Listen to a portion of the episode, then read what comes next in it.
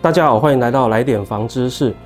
今天我们的来宾哦不得了了，各位抬头非常的多。那么我们就先请我们今天的来宾呢来自己自我介绍一下。各位观众朋友们，大家好，我是房东作家陈泰元。学历到这么多元的兴趣专长，嗯、那么跟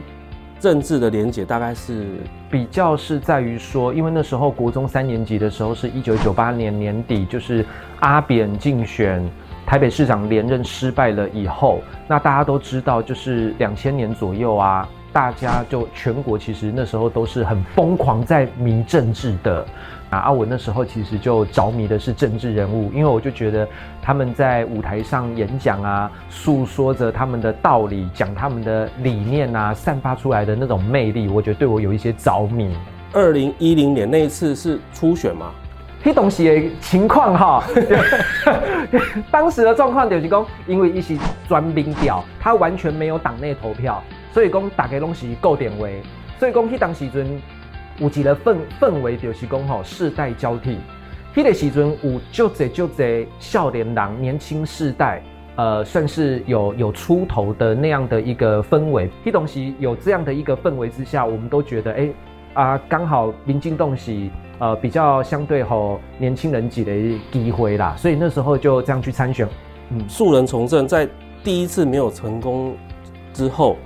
要再投入需要很大的勇气啊。去当时阵，呃，爸爸妈妈反对啊，因因为我那时候才二十六岁，修少年呐，退退伍之后就直接去参选，对，所以去当时阵算了了啊哈，我就。就是好像鸵鸟心态，哪边有地洞最好就就就躲起来，然后就就干嘛就更小哎，唔唔敢让人看到我，所以迄当时阵我就是为着要还清我的呃负债哈，我还特别因缘际会就是做中介，到今嘛十三年的中介生涯，啊毋过我嘛是离开我原本的上山信义区，因为我就是就惊走在路上哦，和别人认出来啊。你就是迄个路选的嘛？啊，今麦来做中介哦，哦，所以讲我我就是安尼，所以跑去那个中山区打那个大直大直商圈在那边做中介，没有想到十三年前是爸爸妈妈反对，十三年后的起码是爸爸妈妈全力支持。有没有什么有趣的部分可以跟大家分享？呃，我觉得就是有没有人觉得你是来卖房子？哦，真的，我去扫街的时候，扫传统菜市场的时候。很多叔叔伯伯阿姨们都说：“啊，你不是卖房子，怎么卖到跑去选立委？”都是这样，都对我很有印象。哎，我觉得其实哎这样子也好，起码就是我们时代力量有八个不分区嘛，八个不分区立法委员参选人，我算是辨识度、知名度最高的，所以就是我算是可以独立的去扫街拜票的。你要参选，有跟你的老板或者是？郭理事长报告过吗？对，我就是针对这一题，我以为你是来踢馆的。好，首先哈，呃，比那个应该这么讲，就是东隆不动产的董事长，因为我就是在总部里面熊班，嗯啊，以所以我们是每天都会碰面，所以说不论是基于伦理、基于礼貌，我一定会跟他报备。好，那当然，王董事长一开始听到哦，我要参选了。他是给予祝福跟支持的，啊，只是呢，就是毕竟呃是一个商业类型的公司，所以他也只能就是私底下给予这个祝福。所以说你会发现说我在选举的过程当中，呃，好像王董也没有特别出面对我那个支持或反对，但是我真的有报备。呃，回到这个台北市工会，就是我们郭郭郭子立理事长这个部分，我从头到尾我都没有跟他报备。那我没有跟他报备的。最重要的理由，好，是因为呃，我个人觉得，呃，与其报备了之后，他的态度不论是支持或反对，都会让彼此为难跟尴尬。那倒不如就都不要报备，因为立法院的生态，三个才会有成立党团，嗯，才能够提案，嗯。目前时代力量或者是你的房市的主张。要在立法院，嗯，通过推动，嗯，会有一定的难度。在这个推动的进程上面，有没有哪一些是，比如说，以你们是一个小党的这样的情况，嗯，这个状况之下，可以很快的就去做推动的？有没有哪些政策是你觉得以一个小党的、嗯、小党的情况之下就可以很快的 push 内政部赶快去做这些修正？啊，我我我觉得应该是这样哈。呃，时代力量正因为是小党，所以说我们确实是看议题跟跨党派合作，嗯，看议题来跨党派合作。对你说，就好比像之前那个同婚法，绿的也有人反对啊，蓝的也有少部分的人支持啊。所以就是说，呃，撇除这种意识形态、这种什么中国台湾的问题以外，其他所有的内政问题都是跨党派议题性的合作的问题。对，那我觉得只要我们是率先提出说这个证件是最早是我们提出来的，但是大家一起来共享，大家一起来共享说，呃，推动这个法案其实是呃蓝绿都蓝绿白黄都各有各的立委呃支持签名同意的哦，大家来共享，而我我觉得我觉得这也没有什么不好，哦，那所以重点是呃有没有这个呃等于是说社会共识。社会共识啦，对，所以我觉得议题性的合作，时代力量本来就时常跨党派的针对议题来跟不同的政党合作，所以我觉得应该是还好哎。那当然就是也要看这个议题的那个排挤度，因为所有的法案它都有轻重缓急。比如说今天人家觉得医疗比较重要，癌症有相关的什么法案，那当然就会觉得说好像房仲的权益就暂时摆在后面。好，那当然我们就是会尽力啦。对，那不管怎么样，起码就是一步一步的，就是透过宣讲，好，透就是一直不断的宣扬这个理念，把舆论造起来。对，把舆论造起来，把社会共识建立起来。那只要很多事情都是搭配搭配东风，东风一来，很多事情就就就会就很顺了。你觉得台湾的房地产、不动产到底问题出在哪里？就你的观察。哦。我在这一次这个参选的时候啊，我就已经拟好了我的三加十二，总共的十五大房市证件。那这十五大房市证件就可以呼应，呃，等于是说回答了您的问题，就是我认为台湾目前到底，呃，整个房地产产业到底发生了哪些事？三加十二的前面那三个对我来讲，我觉得是最最重要的，好。那比如说，包含像第一个，呃，我希望引进日本的借地借家法，好，因为呃，只要租屋，如果说今天我们租房子可以安身立命，我们租房子可以长居久安的话，可以租到天荒地老，除非是我自己要搬的话啊，哦，那这样子的话，人生就这一辈子没有非得要买房子不可哦，那有土私有财这个观念可能就会被打破哦。那那个时候，房地产从一平一百万涨到一千万的时候，干我们一般老百姓什么事？没有相对剥夺感，反正我有房子住了，我可以安身立命，我不用担心房东呃动不动就要涨我房租，我不用担心租约到期了，房东说要赶我走，他不租给我。所以说，我们的租屋的制度真的有很大的问题，尤其是房东可以任意涨租，然后租约到期说不租给你就就可以不租给你。这个部分就是我们远远落后日本很多。那还有就是预售屋，好，那个呃预售屋的制度，我个人是主张，我们台湾的预售屋跟国外的预售屋制度真的是太不一样，太夸张了，应该要取消。除非说我们我们今天台湾的预售屋跟国外一样，消费者买预售屋的钱，直到建商把房子盖好，甚至交屋了以后，建商才可以拿消费者的钱。但台湾的预售屋不是啊。台湾的预售屋是建商哦拿消费者的钱来盖房子，哎，就是建商根本都不用花钱啊。那为什么预售屋建商拿消费者的钱来分阶段按工程付款拿来来盖房子？那最后建商赚到的钱却不用分红，不用分润给消费者。然后呢，万一财务发生困难了，宣布倒闭了，变烂尾楼了，哎，消费者还要一起承担烂尾楼的风险，拿拿拿不回全部的钱。我要承担风险，我又没有办法分红，这是怎么一回事？那第三个就是我刚才讲的，我自己本身是受害者，所以要推动合建契约的这个定型化契约。那这个比较都是偏地主啦、买卖双方啦，都比较偏消费者。可是实际上，我对于房仲同业本身的权益，我也有顾到，包含像带看费，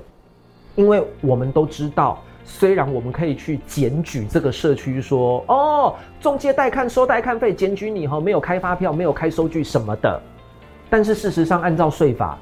你只要那个金额没有超过一定的程度，他还真的只能够开收据，他还真的不用开发票。然后还有包含买方要有委托书。你看台湾的买方为什么为什么做做中介这么的累？就是。买方跟十个中介说，我的需求是什么？我的需求是什么？然后有一些是投资客，根本没有买卖的急迫的需求，那么出一张嘴讲，然后十十几个中介那边联合帮他找，那那他他说，哎，我不买了啊啊啊就不买了。可是国外的买方是有委托书的，而且是专任委托书，是他把他的需求白纸黑字写在上面，这段时间只有这个中介可以帮他找。让他的付出必有回收。还有就是这个五九一这个垄断市场独大了之后，五九一变成一个怪兽了之后，也把房仲当提款机。他设立了非常巧立名目，设立了非常非常多的收费机制，然后让同业之间打架，为了要洗版，为了要抢占曝光的最前面。那么同一个物件，那么剖一家店剖了十几篇，然后一直不断的花钱，他就是故意。五九一就是创立了这样的一个机制，让同业之间花更多的钱来互相自相残杀。建议就是说，一旦我当选立委，我一定要求内政部一定要推动，因为你已经有一个既有的官方版的实价登录了，你应该在既有的官方版实价登录再推一个官方版的只限专任约的。免费刊登的售屋网站，实价登录啦，嗯、或者是其他官方做的 App 啊，官方版做的一些、嗯、一些操作的一些网站，嗯、其实都做得很烂。我我我没有错。比如说像实价登录，我们在查资料，我们一定不会去内政部，我们直接去看乐居。对，因为乐居直接都帮我们整理好。但是为什么我会要求要有官方版的售屋网站的重点，不是在它的界面，它的功能有多好？在于说，因为它是官方版，所以它有它的公信力，这样子就可以那个跟独断垄断市场的五九一取得一个抗衡。起码我点出问题的核心。对你，比如说，比如说，好，我们就我们就讲最这这一两天发生的事情。内政部不是刚修那个住宅法通过，说呃以后他们就直接明文规定说国税局。不可以拿租赁契约当做查税的依据，好，对，那这个不就是头痛医头，脚痛医脚嘛？因为你政府大傻逼，内政部大傻逼，你希望呢，房东呃可以就是放心的让房客拿租约去申请租金补贴，所以你就定了这个法说，哦，我不会拿你的租赁契约去作为你查税的依据，但是呢，你的租赁契约诶可以申请租金补贴哦，哦，但是大家都忘记了。真正的核心的问题是，自住连续满六年不出租，卖掉之后有四百万免税额，这件事情才是大家为什么出租不愿意报税的真正的原因。我的证件里面才会有一个，我们租金收入归租金收入，年度综合所得税归综所税，要分离课税。诶，那我房东租金就是直接按照固定趴数、固定级距来来课就好啦。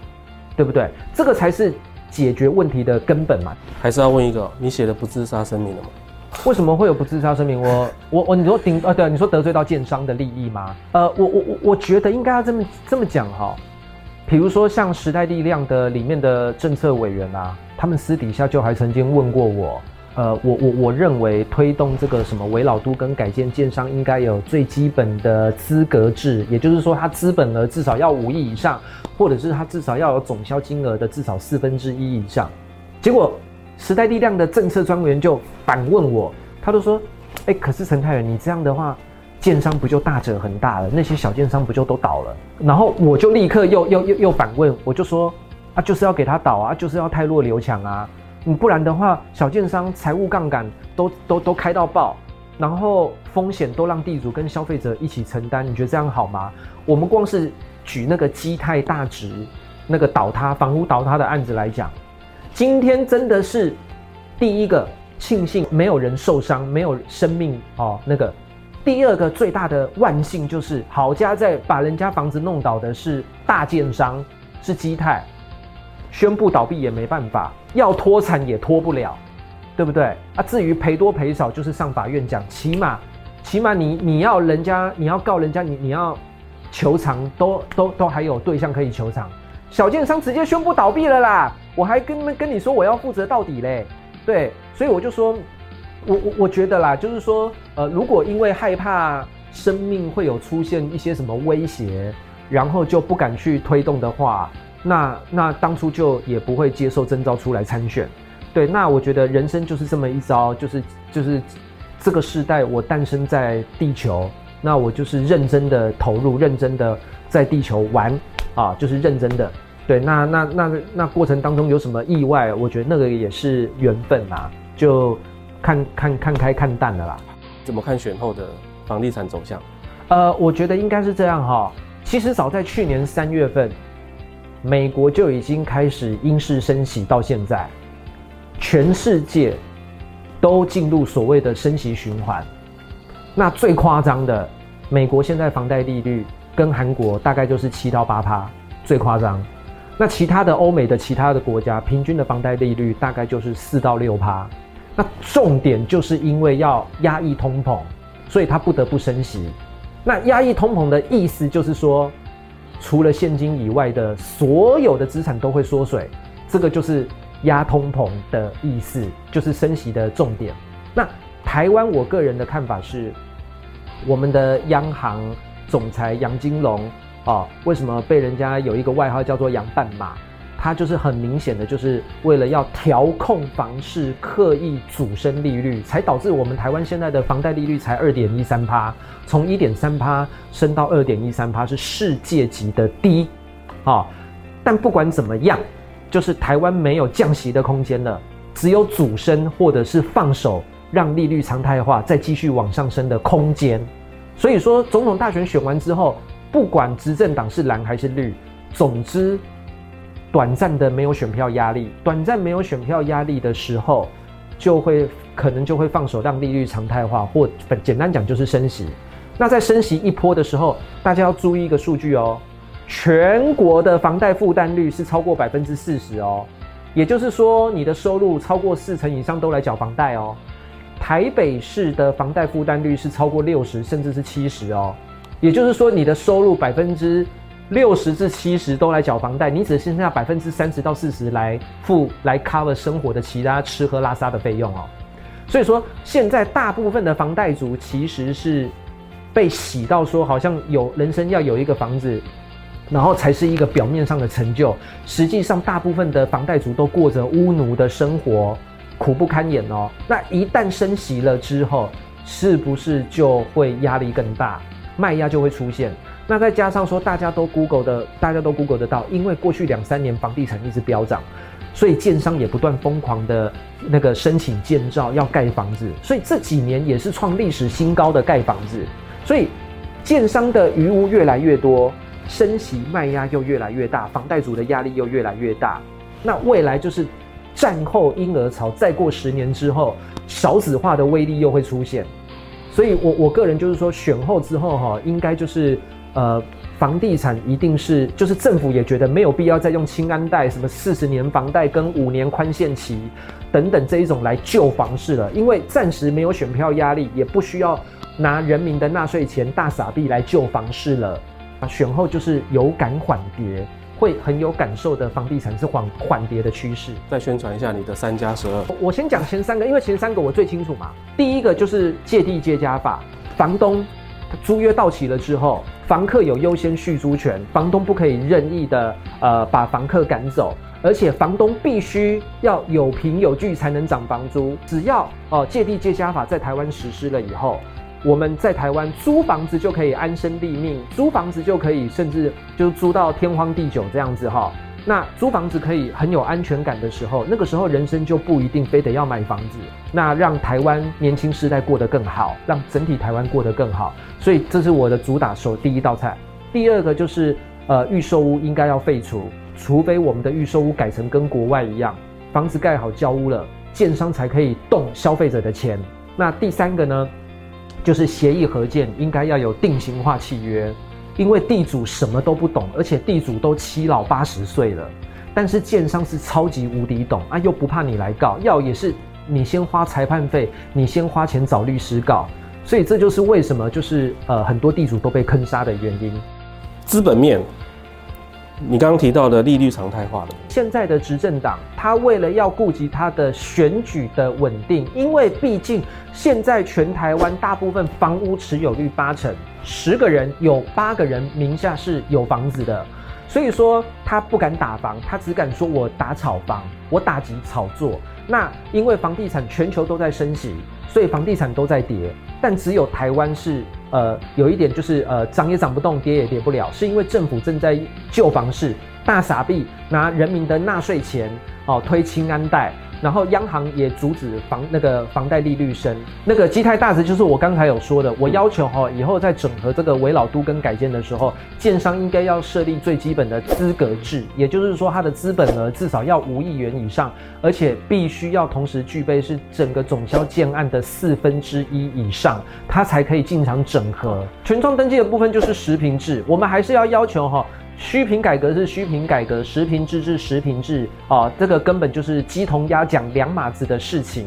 啊。我们认为就是要跟国外一样哈，就是公社不计价的真正的实坪制。遗产税的部分哈，是因为呃，为为为什么哈？我们之前有所谓的全民就是超征超征税金，然后我们都还有这个拿到那个六千块的这个部分，是因为呢，我们的房地合一税其实有错杀无辜的这个机制的漏洞。房地合一税的重点是要打击短进短出的这个炒作，哈，但是呢，他却错杀了无辜。也就是说，今天当这个呃被继承人他往生了以后，他明明呃，但是呢，那继承人继承人继承了这个房地产的时候，他卖房子竟然没有办法。去用被继承人当时购买的价格来作为他的成本，而必须要用这个房屋房地总值啊，就是房屋评定现值加土地公告现值的这个房地总值来当做，就是等于是刻意低估的这个房屋现值作为他的成本，导致继承人在卖房子的时候被误认为赚很大，而缴了超高额的税金，这个就是不义税金，这个不是只是我我自己的意见哦。这个其实，在代书工会，全台湾的代书工会都支持这项改革的，所以这个绝对是，呃，有有一定的共识。租金收入的部分，就是我我我就是主张说房那个要分离课税，因为事实上，我们都我们必须要理解，为什么房东他房子出租，他租金为什么不愿意报税，就是因为他的租金要并入重所税，那重所税如果级距太高的话。他的租金收入有等于就没有一样。囤房税的部分是说，因为我们都知道，其实我们买车子的相关的这些持有税啊，其实都明显的高于房子。对，对，你应该房地合一，直接以实价来课税。那自住是轻税，这样子呢，税税基也可以简化哦，那就各有各的好处。哎。到最后一点了，嗯，哦，就是跟我们中介相关的，比如说履约保证啦。因为我发现就是履约保证这个这个部分哈，真的是让人家混淆了。我要在这边强调，就是履约保证不是保证交易安全，其实它就是价金托管，它跟银行的价金信托根本都是一样的。所以就是呃，我会要求等到我进立法院之后，我会要求。哦，这个履约保证要改名改成价金信托。媒体第四权是因为我真的是一个受害者。其实我们都知道，就是呃，因为台湾的媒体哈、哦，真的是也也也很缺资金，甚至很多媒体老板本身就具备建商的背景，所以说我们很难在媒体新闻看到建商的负面新闻。其实他只要打个电话去关切，还是下个预算，对他不利的报道就可以被下架。等于是第四权被滥用，民众又有知的权利，这个跟公平正义有关。感谢各位观众朋友收看我们这一集的来点房知识。如果喜欢我们这一集内容的观众朋友，记得按赞、留言、订阅，还要加分享哦。那我们下一集再见，拜拜。